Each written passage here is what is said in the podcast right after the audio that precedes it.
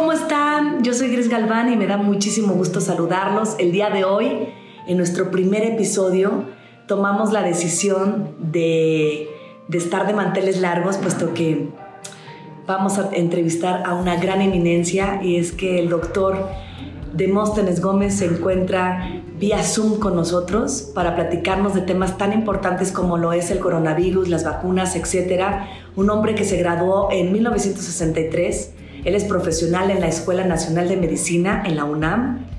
Su especialidad es infectología y también en epidemiología pediátrica.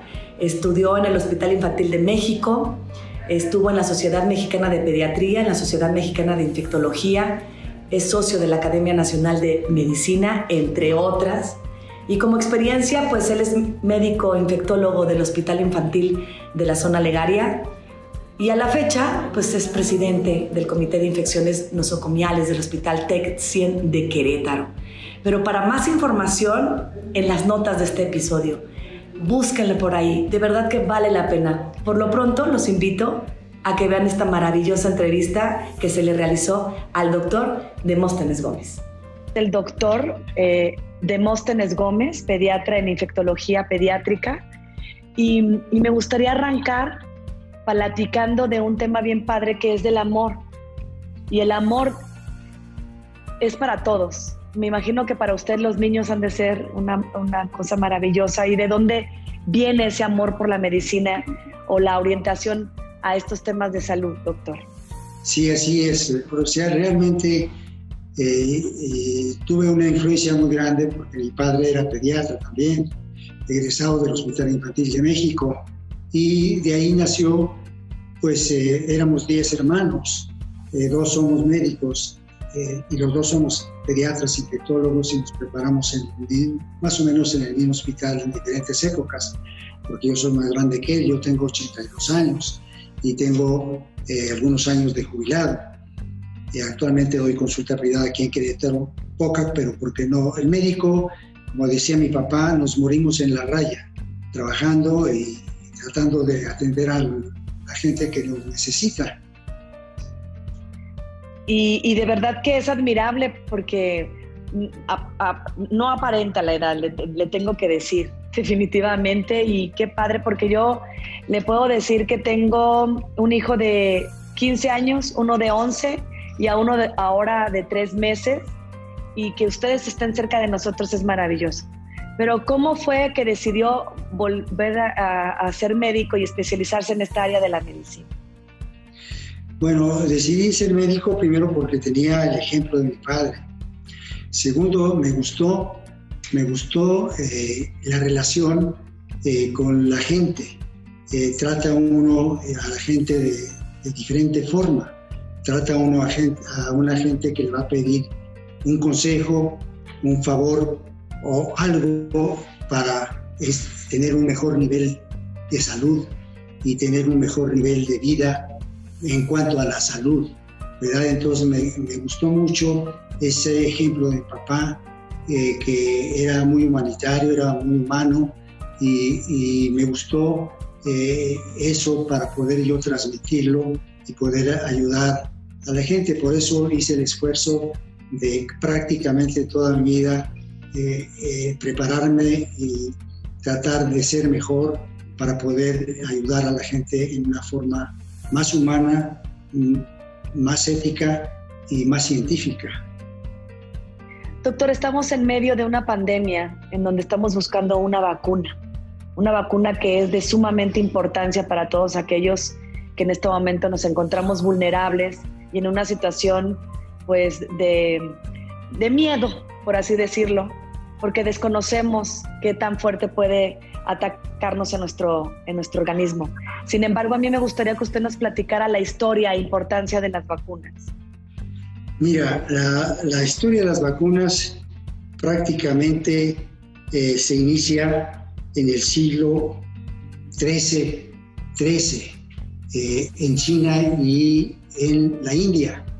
Eh, en aquella época había infecciones como la viruela o el cólera o la peste que mataba a la mitad de la población de esa época en un país como la India o China.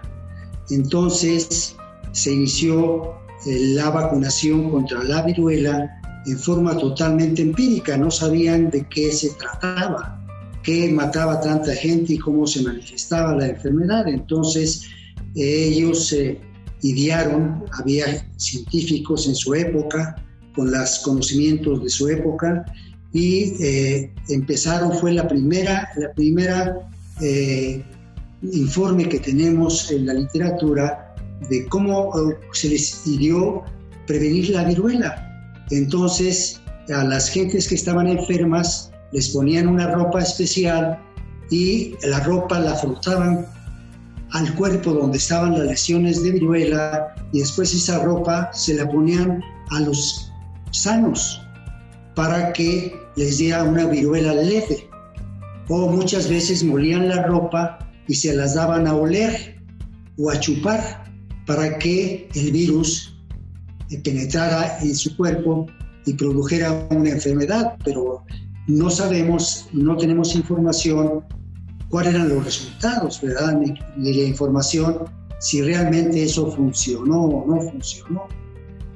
Pero fue hasta el siglo XVII, finales del siglo XVII, en que Jenner eh, se dio cuenta, eh, volvamos con la viruela, de que eh, en, esa época en todo el mundo de esa época había epidemias, pandemias de viruela y de enfermedades infecciosas.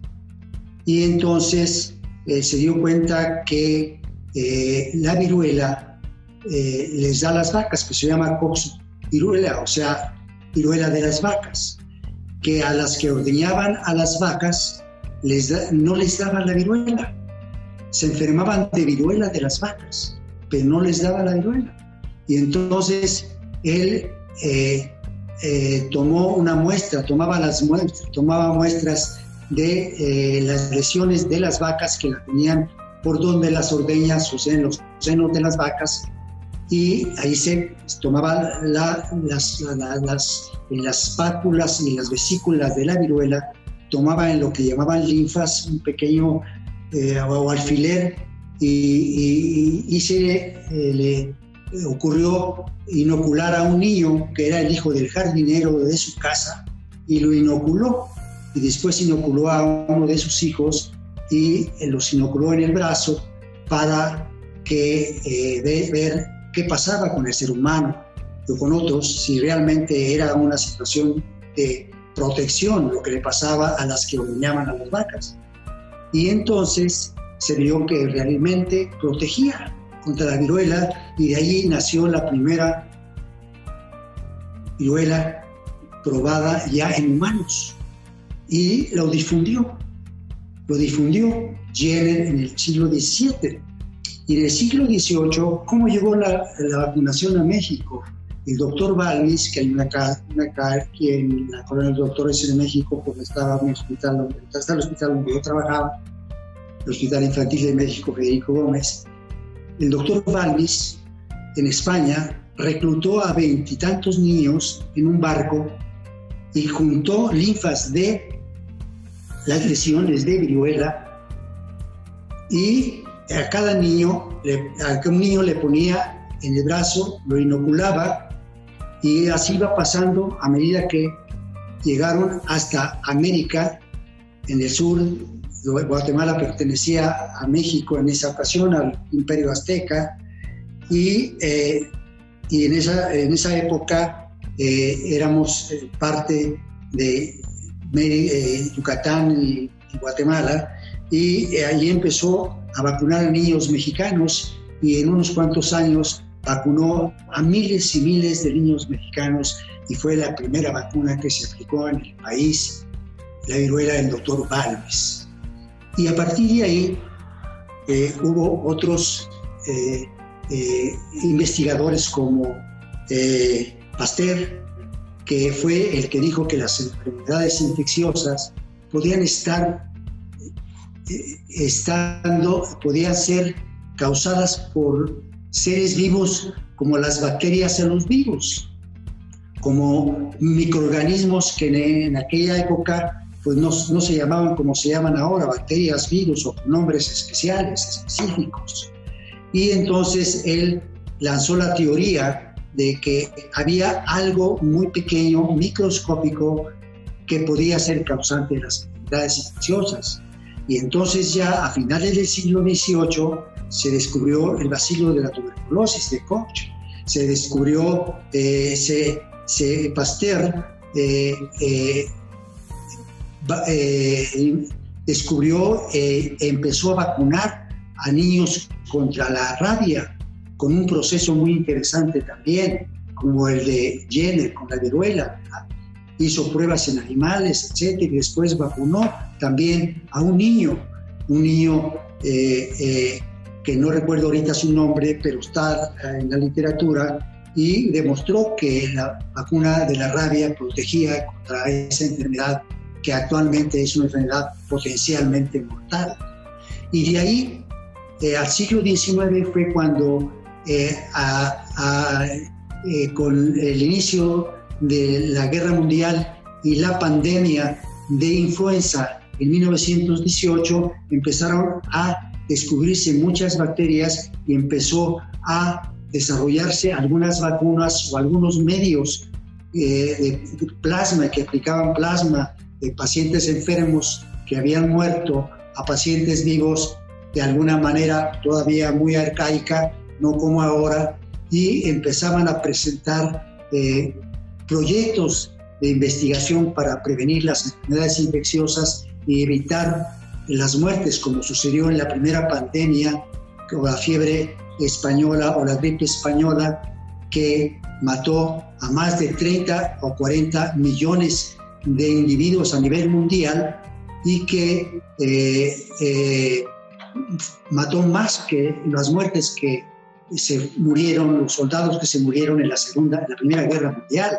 Entonces fue verdaderamente una situación catastrófica a nivel mundial que dejó muchas enseñanzas que actualmente eh, son base para muchas investigaciones de las gentes que murieron y que se guardaron de algunos eh, órganos de esas gentes y que actualmente los están estudiando y están viendo de qué murieron en aquella época las gentes y morían del mismo virus de la influenza y de infecciones agregadas de bacterias como el meningococo, por ejemplo, o el estafilococo.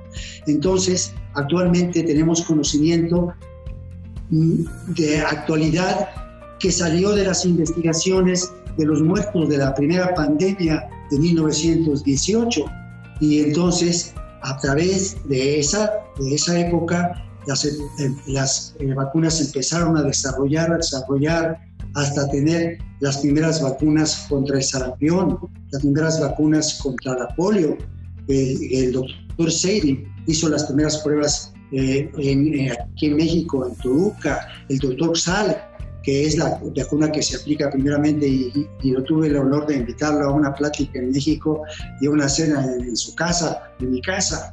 Entonces, eh, eh, una gente verdaderamente histórica y con una eh, voluntad que ha salvado muchas vidas y muchas gentes que han salvado la parálisis infantil con la vacuna SAL que actualmente se, se aplica y así nacieron todas las vacunas todos los, investigadores y, podemos decir que actualmente contamos con más de 50 biológicos que previenen enfermedades infecciosas y todo lo que está investigando y todo el problema que tenemos ahorita y los investigadores en vacunas con las más de 50 protocolos que se tienen de la vacuna para tratar esta epidemia que nos tiene apanicados a todo el mundo y que ha matado ya a a más de un millón de seres humanos y que eh, está panicado todo el pueblo de México y todo el mundo, pero yo creo que la vacuna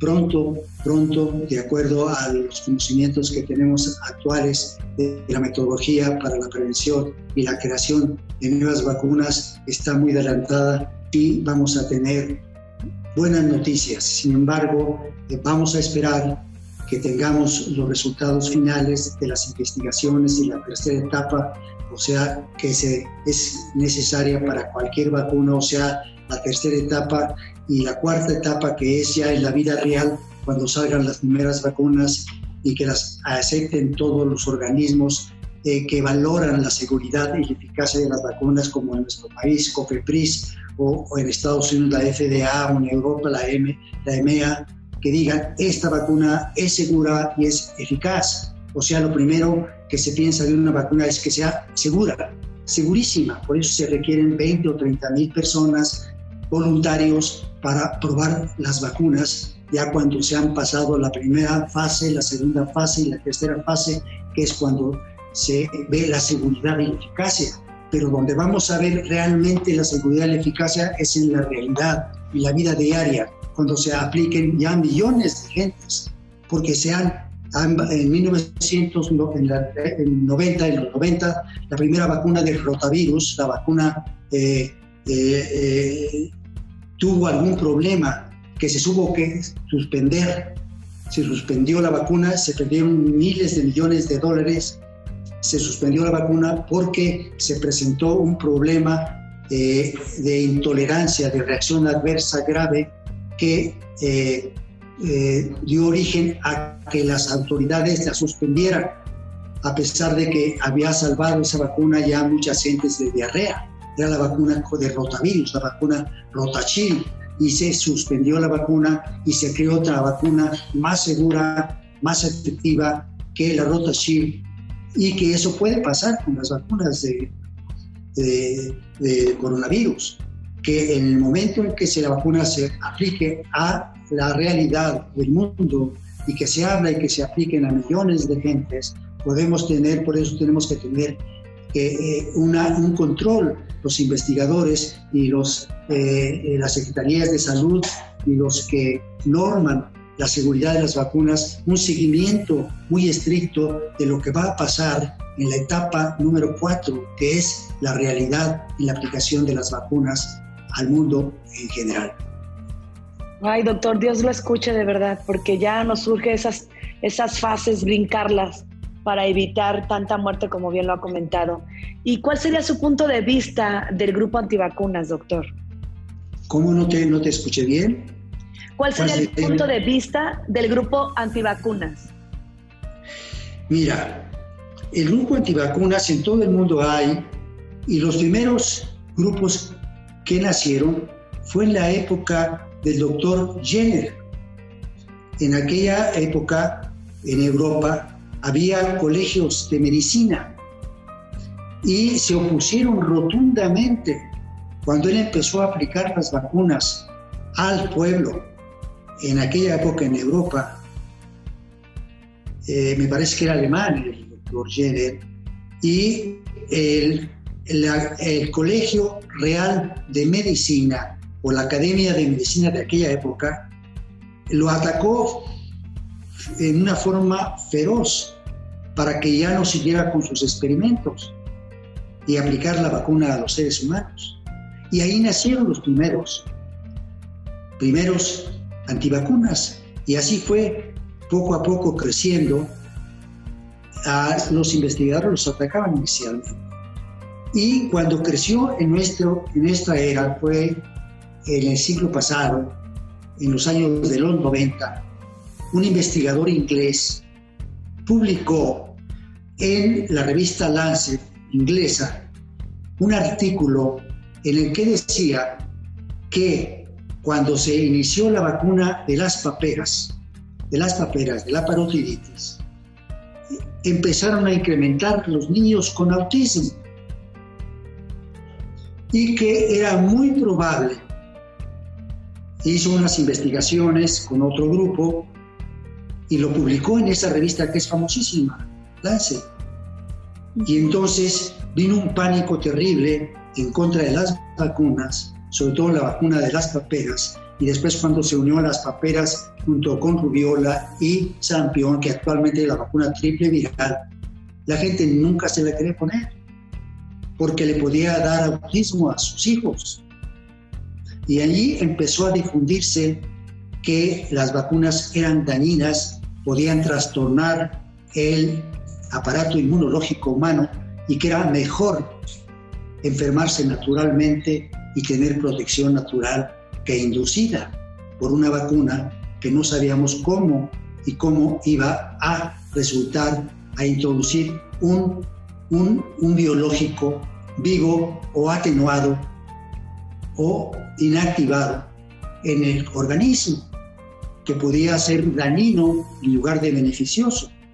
Y esos crecieron mucho en Europa, sobre todo en Europa, en Países Bajos, y que aquí en México hay grupos antivacunas que no se han dado a conocer, no sabemos quiénes son, pero hay gente que no.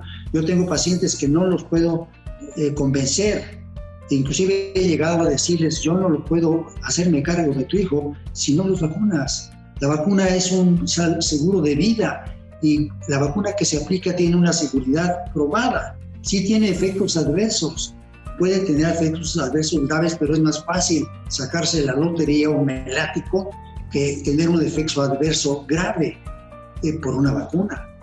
Entonces esos grupos antivacunas han hecho que no se puedan erradicar enfermedades como la viruela, que se erradicó en el año no recuerdo la fecha, pero fue en los 60, 70. Y el último caso de viruela se presentó en, Pakistán. Y, eh, eh, y, el último eh, caso de polio en Perú, en, alrededor de los años de 60, 70. Y, y, se declaró las Américas libre de poliomielitis en 1900, en la época de, de 1990 y ahorita tenemos poliomielitis eh, por la vacuna oral, por eso, eh, porque el virus es vivo y puede mutar, por eso ya aplicamos la vacuna intramuscular, que es mucho más segura y efectiva. Antes se presentaban algunas y eso le daba más fuerza a los grupos antivacunas. O sea, las reacciones adversas se agarran los grupos antivacunas, por eso necesitamos una vacuna de covirus segurísima, pues si no, los grupos antivacunas se agarran de... no son fallas, son situaciones naturales eh, que pueden ser reacciones adversas a una vacuna, pero lo más frecuente es que tenga uno reacciones leves y que las vacunas sean seguras y que la gente le tenga verdaderamente confianza y que sepan que es un seguro de vida y de salud para sus hijos y para los adolescentes para los adultos. Antes teníamos vacunas nada más y cartilla de vacunación para niños, ahora tenemos para adolescentes, para adultos, para adultos de la tercera y cuarta edad. Tenemos vacunas y los tenemos que vacunar durante toda la vida. Tenemos que tener nuestra cartilla de vacunación del bebé, del preescolar, del escolar, del adolescente, del adulto, del adulto y del adulto mayor. Y entonces vamos a, cuando todo el mundo acepte y sepa que esto es realmente un, un regalo de Dios o de un ser poderoso para que nuestros investigadores nos hayan dado esta facilidad de prevenir una poliomielitis, de prevenir una tosferina, de prevenir una neumonía por neumococo, de prevenir una tosferina, una tifoidea, una fiebre amarilla, cólera. Caray, es una bendición un ser, y un ser no puede ser Dios cualquiera. Entonces hay que estar en contra de los antivacunas, promover las vacunas y hacerles promoción. Y, y por eso nos tardamos, o los investigadores se tardan mucho en tener una vacuna para ofrecérnoslas y para darnos salud y vida sana. Doctor, hablando de los niños y de toda esta importancia de hacer a un lado las antivacunas, ¿cuál es eh, la importancia de la vacuna de la influenza y, el COVID en los niños? La, la, influenza es una enfermedad que después de la pandemia de 1918 nos quedamos con la idea de que era una enfermedad, bueno, es potencialmente mortal para ciertas etapas de la vida. Como todos hemos oído en las promociones que se ha dado la Secretaría de Salud y investigadores a través de los medios de comunicación, existen factores de riesgo que hacen al ser humano más susceptible a cualquier enfermedad que tenga una vacuna. Entonces, pues somos la gente que es susceptible al virus de la influenza, que puede ser mortal o muy grave, son personas obesas, diabéticas, desnutridos, pacientes que tengan algún trasplante de, de órgano sólido, los pacientes con cáncer, los pacientes eh, obesos, los pacientes fumadores, los asmáticos, los, las gentes que tengan daño pulmonar crónico, o sea, todo aquello que altere las defensas del organismo, el aparato inmunológico que es el que nos va a defender, que se nos va, nos va a defender. Entonces, eh, la vacuna de la influenza es una vacuna segura, segura eh, y tenemos vacunas de la influenza que eh, son gratuitas en nuestro país. Tenemos una cartilla de vacunación envidiable. Desgraciadamente, actualmente con la pandemia en todo el mundo, ha habido un, una etapa en que hemos perdido mucho en vacunación y en otras enfermedades por ponerle la atención a lo que es importante, que es la pandemia. Y se han descuidado un poco las, las, las, semanas de vacunación, el control contra el cáncer, el control contra muchas enfermedades que estaban, que tenían sus, sus eh, grupos de tratamiento y que los veían en cualquier momento. Ahorita eh, eh, hay muchos hospitales que no reciben a gente que tiene un infarto, por ejemplo, a menos que sea, que sea un hospital no, no COVID y hay mucha gente que batalla para que pueda ser vacunada o eh, porque eh, es más importante ahorita la pandemia para el sector salud y para todo el mundo que está apanicado contra esta enfermedad tan impactante y tan temerosa para todos. Pero yo creo que tenemos que tener confianza en, las recomendaciones que nos han dado. O sea, decía, por ejemplo, el doctor Plotkin, que es, tiene un libro de de vacunas que es extraordinario, que las vacunas han sido, eh, después del agua potable, las vacunas han sido el elemento más grande que ha salvado más vidas, casi igual de vidas, que cuando se potabilizó el agua, que la gente ya no se enfermó de enfermedades transmitidas por el agua no potabilizada. Entonces las vacunas han sido una cosa que ha salvado millones y millones de vidas. Y entonces la vacuna de la influenza es una vacuna obligatoria, segura y que si no eh, es 100% efectiva, sí tiene un gran porcentaje de evitar la enfermedad, pero lo que más evita es las complicaciones y los internamientos y las muertes. Te puede dar una influenza leve si estás vacunado, pero es difícil que te mueras o es difícil que te lleven a un hospital. Igualmente va a suceder eso con la vacuna del COVID probablemente. Y vamos a tener una vacuna muy semejante a la vacuna de la influenza que tengamos que ponernos periódicamente, porque de acuerdo a los estudios actuales, el COVID puede ser una, es una enfermedad muy parecida a la influenza. Epidemiológicamente puede ser una enfermedad que se asemeje a la influenza en su comportamiento en relación a la prevención, que tengamos que prevenirnos año con año del COVID con las vacunas muy similares a la como se preparan las vacunas de la influenza, que cada año nos tenemos que vacunar y a veces con virus iguales al año anterior, con virus modificados, porque son virus que mutan fácilmente como el virus del COVID, que ha mutado ahorita alrededor de 14 veces. Entonces, por eso va a ser, eh, hay mucha controversia en algunos investigadores en relación a los que tenemos mucho entusiasmo que de la vacuna ya viene, a decir, no nos hagamos tanta ilusión, porque a lo mejor no es lo que queremos, y ojalá que sí sea una vacuna con la ilusión que todo el mundo tiene cuando nos apliquemos esa vacuna, sea una vacuna que tengamos una protección amplia y segura, como la tenemos con las vacunas. Ay, doctor, me dan De verdad que escuchándolo me dan unas ganas de llorar. Quisiera ya tenerla aquí con nosotros. No, la estamos esperando todos con mucha ansiedad. Yo creo que las vacunas van a terminar su etapa 3 eh, por lo menos las más avanzadas, que son la vacuna de AstraZeneca Oxford y la vacuna de Pfizer y la Universidad de John Hopkins.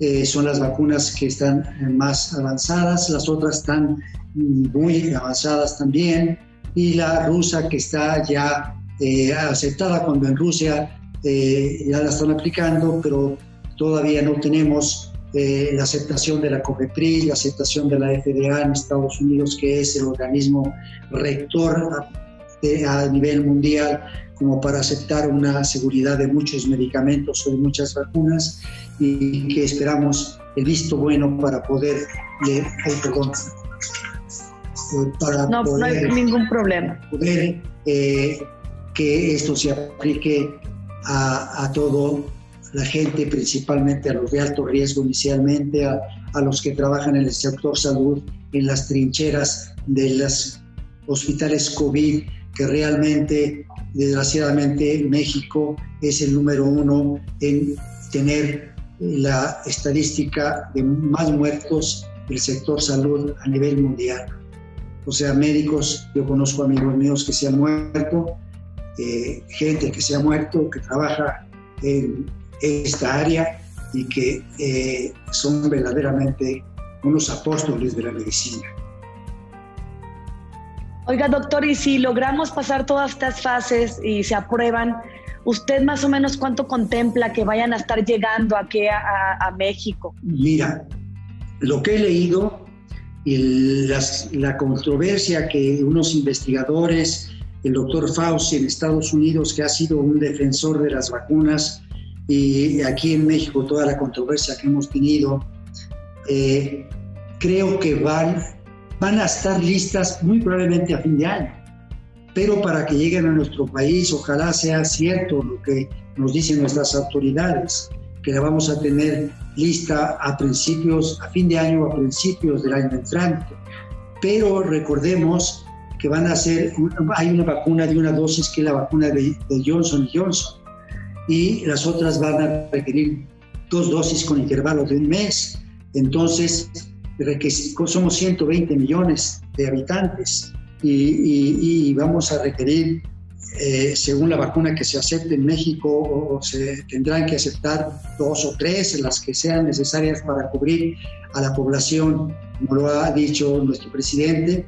Eh, ojalá que así sea. Y eh, yo creo que a mediados del año que entra o a finales tendría que estar ya casi toda la población de nuestro país protegida contra el COVID. Doctor, ¿qué tan, ¿qué tan, verdadero es que ya se han eh, puesto las vacunas aquí en México? ¿Eso es falso? No, en, en, Rusia el personal del ejército se las han puesto, eh, a los que están en fase 3 por terminarse a fin de a, fin, a mediados de, de diciembre o, finales del mes que entra, este, y que se hagan todas las muestras y los estudios estadísticos y que vean quién se aplicó el placebo, quién se aplicó la vacuna y que vean eh, cómo se comportó la vacuna en seguridad y en eficacia y que digan la vacuna tiene tanto de eficacia y es 99% segura y las reacciones adversas son estas son mínimas y muy pocas reacciones graves, eh, eh, se aplicará la vacuna.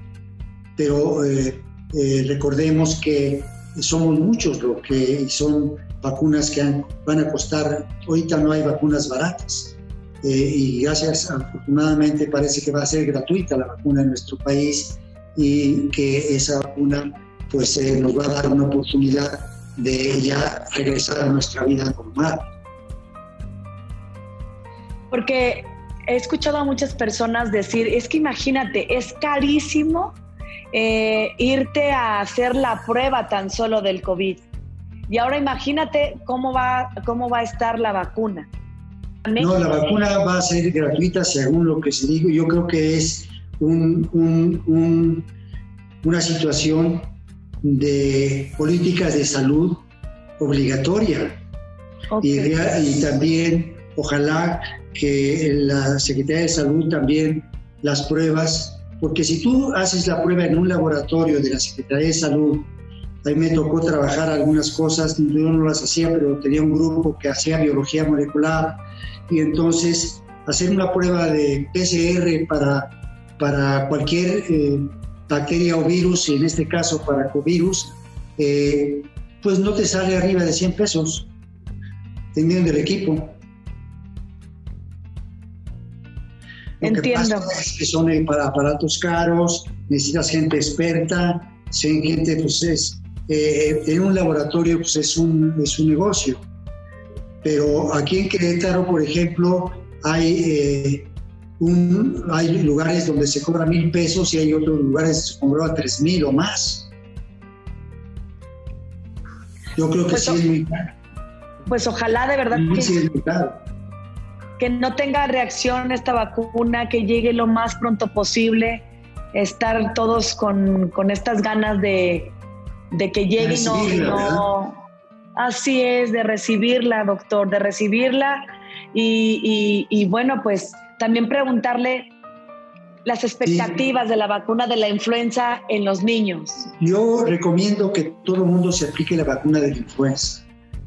Todo el mundo, yo ya me la apliqué, la aplicaron en un centro de salud, eh, no me dio ninguna reacción. Eh, y a mí ya me dio COVID asintomático. Mi hermano le dio COVID, que es médico, pero también asintomático. Nos dimos cuenta porque se tomó una radiografía, una tomografía de tórax y salió con, él tiene un problema crónico de traque y le mandaron una tomografía de pulmón y salió compatible con COVID, o sea, del pulmón. Es una prueba muy específica la tomografía del pulmón cuando tiene uno daño pulmonar en COVID. Y entonces le dijeron, oye, tú tienes, yo creo, COVID, pero si estoy sano, me acabo de ir al gimnasio a, nadar, allá debe haber contagiado a varios. Entonces le dije, pues hazte la prueba ahorita y ya mañana no vas a nadar o si no yo te demando. Le dije, voy a, tienes que quedarte aquí. Se hizo la prueba y salió positivo y a mí no me pasó nada, vivimos juntos, entonces teóricamente, pero ya me hice de anticuerpos y soy, tengo anticuerpos ya, pero desgraciadamente esos anticuerpos son transitorios. Los estudios de Frank en, en, España, que hicieron unos estudios a, a varios miles de gentes, y, los anticuerpos duraban en el 5% eh, más de dos meses, y en el 95% ya no había eh, eh, anticuerpos protectores o no había nada. Entonces no sabemos todavía eh, cuál es la protección que nos va a dar la vacuna y cuánto tiempo. Eso va a ser hasta la vida real que pasen varios meses. ¿Verdad? Por ejemplo, hay ahorita ya varios casos de, de coronavirus que se han reinfectado. Así es. Y definitivamente es algo que no podemos controlar, doctor, porque si son asintomáticos, pues andas en la calle y tú no sabes, ¿no? Y Mira, somos los transmitores silenciosos y los niños son los que más tienen, los niños de, de un año a 10 años pueden enfermarse, eh, sin, pueden infectarse sin estar enfermos, pero también pueden tener problemas graves. Pero los niños son los que pueden ser los transmisores silenciosos más peligrosos. Oiga, doctor, y otra pregunta. En el caso de la, de la mujer cuando está lactando, ¿lo puede seguir haciendo si, si tiene COVID? hasta ahorita, por hoy, por hoy, no se ha encontrado virus vivo en la leche materna. Se ha encontrado eh, RNA, que es eh, la parte del virus, pero ya muerta, o sea, como virus muertos, porque la leche materna tiene anticuerpos. Y hasta ahorita, por hoy, no ha salido ningún artículo que diga no alimentar al seno materno a la mamá que tenga covirus. Ha habido eh, mamás que han tenido covirus, han tenido su hijo sano, negativo a covirus y viceversa. Hay niños que han salido positivos. ¿Entiendes? O sea, no se explica por qué el niño es más asintomático el adulto. El adulto, pues el 60% podemos ser asintomáticos y por eso muchas veces se piensa que el efecto de rebaño, o sea, el efecto secundario que puede dar la vacuna, que entre más nos vacunemos, menos infectados va a haber porque no va a haber quien los contagie. Pero no sabemos porque no se han hecho pruebas a los contactos, no se ha hecho un seguimiento estricto a, a las personas que eh, han tenido covirus y que han tenido contacto con otros y no se ha, hecho seguimientos como en Alemania, en Israel, en Corea, etcétera, porque es caro. Nosotros somos un país en desarrollo, pero hubiera sido muy positivo que hubieran hecho pruebas y hubieran hecho un control a todos los positivos. Así es, doctor. Y antes de despedirnos, a, mí me gustaría mucho le pueda compartir a todo el auditorio que nos está escuchando y viendo, eh, en base a su experiencia que es amplia, ¿qué nos recomienda, doctor? Yo les recomiendo seguir todas las, recomendaciones, redundando en la palabra, que nos señalan. Lavarse las manos es importante, pero también no hablar hay un artículo que acaba de salir y está basado en un estudio que se hizo aquí en México en salud pública, en Cuernavaca, hace algunos meses o un par de años, en que decía que al hablar nosotros echamos miles de virus, millones, y al estornudar trillones, al toser millones, y que mejor estar callado y no hablar. Si vas a un restaurante, no hablar. Si estás en casa, no hablar. Y han hecho estudios de que nos contagiamos más en casa que en un transporte público controlado. En, casa nos infectamos eh, más del 3% o muy frecuentemente, es donde más nos infectamos. Si tenemos una muchacha que entra y sale, si tenemos amigos que entran y salen, o si vamos a una reunión. En el transporte público menos del 1% si el transporte público tiene todas las normas de, de control ¿verdad? Y en un hospital hasta el 1 o 2% se puede uno contaminar. Los que no estén en área COVID, por eso tienen que estar muy protegidos. En México yo creo que pasó eso y en Estados Unidos eso. En Estados Unidos al principio los médicos estaban muy enojados también, muy, muy molestos porque no tuvieron el equipo, no estaban preparados para tratar al COVID. Para tratar COVID tienes que ser experto no, no te tienen que dar un adiestramiento de una semana, tienes que ser un especialista en terapia intensiva, en, problemas pulmonares, en problemas de coagulación, en problemas de infectología, o sea, un equipo de tratamiento. Por eso, en los hospitales donde tienen un equipo COVID, con todo este cúmulo de especialistas en ciertas enfermedades, porque el COVID afecta todo el organismo, coagulación, corazón, riñón, hígado, aparato respiratorio, se mueren menos.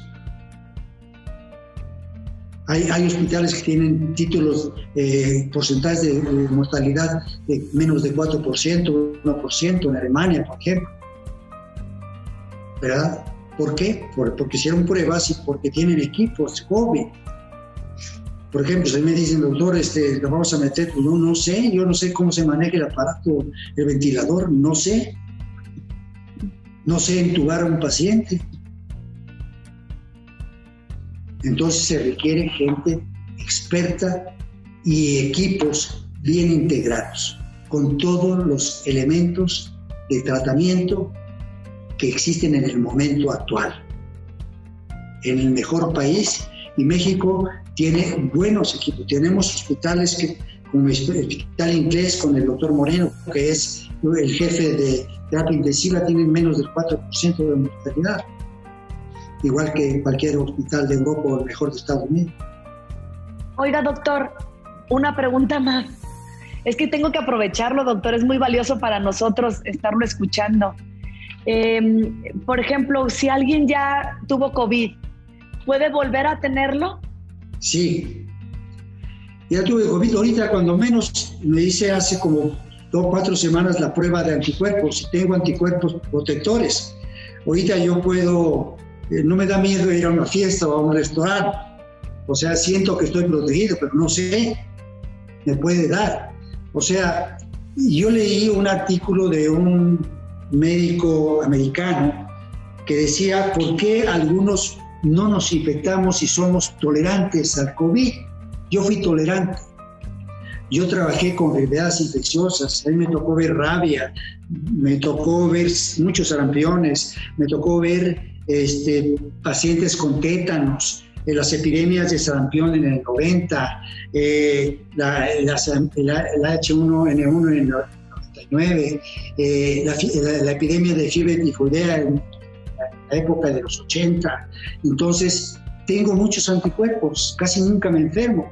Entonces dicen que las vacunas, por eso las vacunas, de virus vivo y las infecciones naturales pueden darle información a nuestro aparato inmunológico para estar alerta. Cuando entra un virus extraño, pues ellos están más alerta porque están acostumbrados a atacar a otro virus y de algo ha de servir la inmunidad, la inmunidad que tengo. Por eso no me dio para nada. Entonces sí es real. mi hermano tenía pulmón hecho pedazos y estaba asintomático. Entonces sí es real esta parte. También el sistema inmunológico es importante tenerlo es importante, reforzado. Mira, es importante, como las vacunas, comer bien, estar, estar comer, lavarse las manos frecuentemente, hacer bucal, hablar menos, eh, higiene y nutrición. Higiene y nutrición.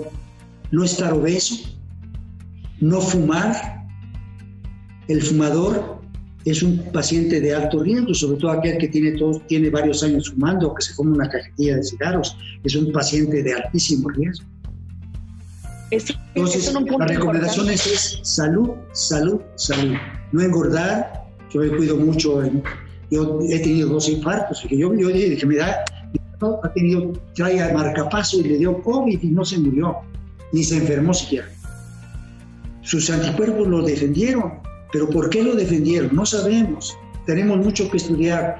nuestros investigadores a nivel mundial nos tienen que sacar de dudas por qué me salvé yo del COVID y mi hermano si estamos, somos de alto riesgo, la edad y la enfermedad que tenemos. Yo soy hipertenso y tengo dos infartos. Doctor, ¿y el sobrepeso? ¿El sobrepeso por, por no, qué? No, el peso, tengo peso, mido 1,78 y peso 65 kilos. Me he cuidado. Mi y hago ejercicio, hago ejercicio diariamente un ratito, 15 minutos, 20. Se le nota, doctor. Pero mi pregunta es, eso es eso. el sobrepeso cuidarse la salud es salvarse de muchas cosas, no sabe uno.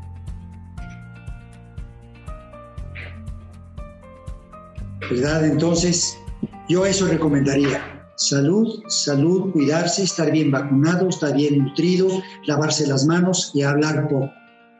Ahorita para no contagiar, ahorita en época de pandemia, también hay que hacer así en la televisión, no hablar.